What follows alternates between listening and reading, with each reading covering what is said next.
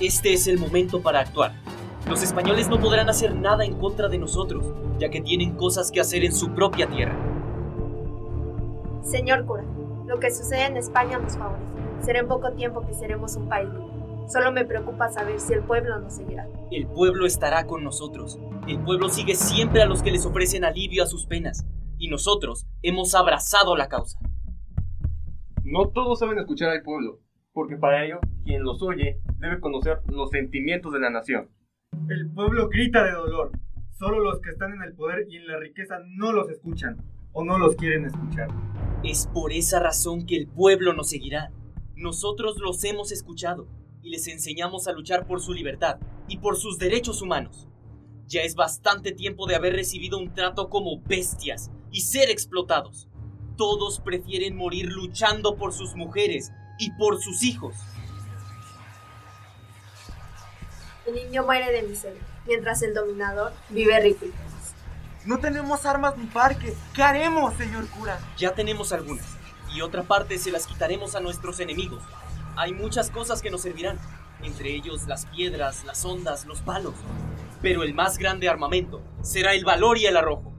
Señor cura, el regimiento de la reina solo espera saber la fecha. Recuerde, señor cura, que aún no sabemos si los mestizos apoyarán nuestra causa. Claro que nos apoyarán, si son los más descontentos con el régimen y la sociedad. Es necesaria la independencia. Solo queremos saber una cosa, la fecha. El primero de octubre. ¿Convenidos? ¡Eh! ¡Viva nuestro caudillo! ¡Viva! Señores, recuerden que pueden descubrirnos y por ello perderse la causa. ¿Acaso el señor corregidor no está con nosotros? Está con nosotros. Es por eso que no quiere que los enemigos se pudieran dar cuenta. Es verdad, es tiempo de irnos. Se necesitan muchas más mujeres como la corregidora, que han sabido escuchar los clamores de su pueblo. Con el alma y la vida lucharé por la libertad de mi pueblo.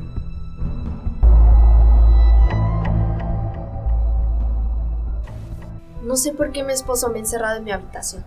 Si él apoyó la causa. Sin embargo, la conjuración ha sido descubierta. Es necesario avisar a los caudillos. Ahora recuerdo.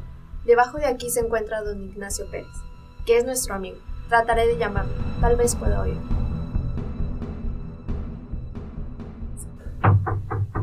Don Ignacio, ¿es usted?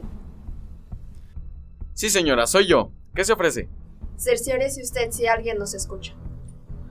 Todo está solo. Diga usted. Estoy encerrada en este lugar. Es necesario avisarle a los caudillos que la conjuración ha sido descubierta. No tenga cuidado, su merced. Saldré en el acto. Adiós, don Ignacio. Adiós, señora. Que la patria premie su acción heroica. La lucha ha comenzado. Todos los buenos mexicanos estaremos del lado de la justicia.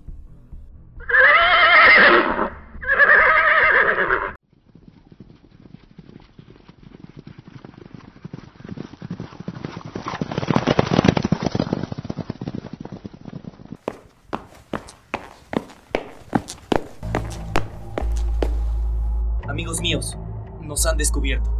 Es hora de dar el grito de independencia. Usaremos como bandera el estandarte de la iglesia. Hoy, 15 de septiembre de 1810, México inicia su libertad. Señor cura, pongo mi vida al servicio de la causa. Y yo. Y yo. Y yo también.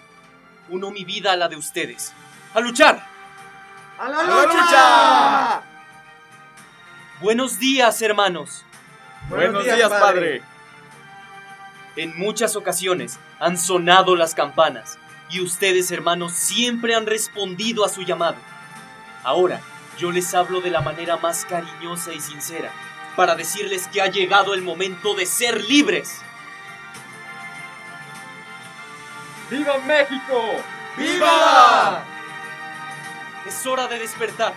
Yo lucharé a su lado, hermanos. ¡Viva el cura Hidalgo! ¡Viva el ¡Viva! cura! Pronto, México será libre. aunque tengamos que comprar esa libertad con nuestra propia sangre. Mexicanos, a las armas. ¡A las armas! Señor cura, don Mariano Jiménez se encuentra a las orillas del pueblo y espera órdenes de usted. Nuestra causa triunfará. Tal vez nosotros no lo podremos ver, pero las generaciones futuras lo sabrán.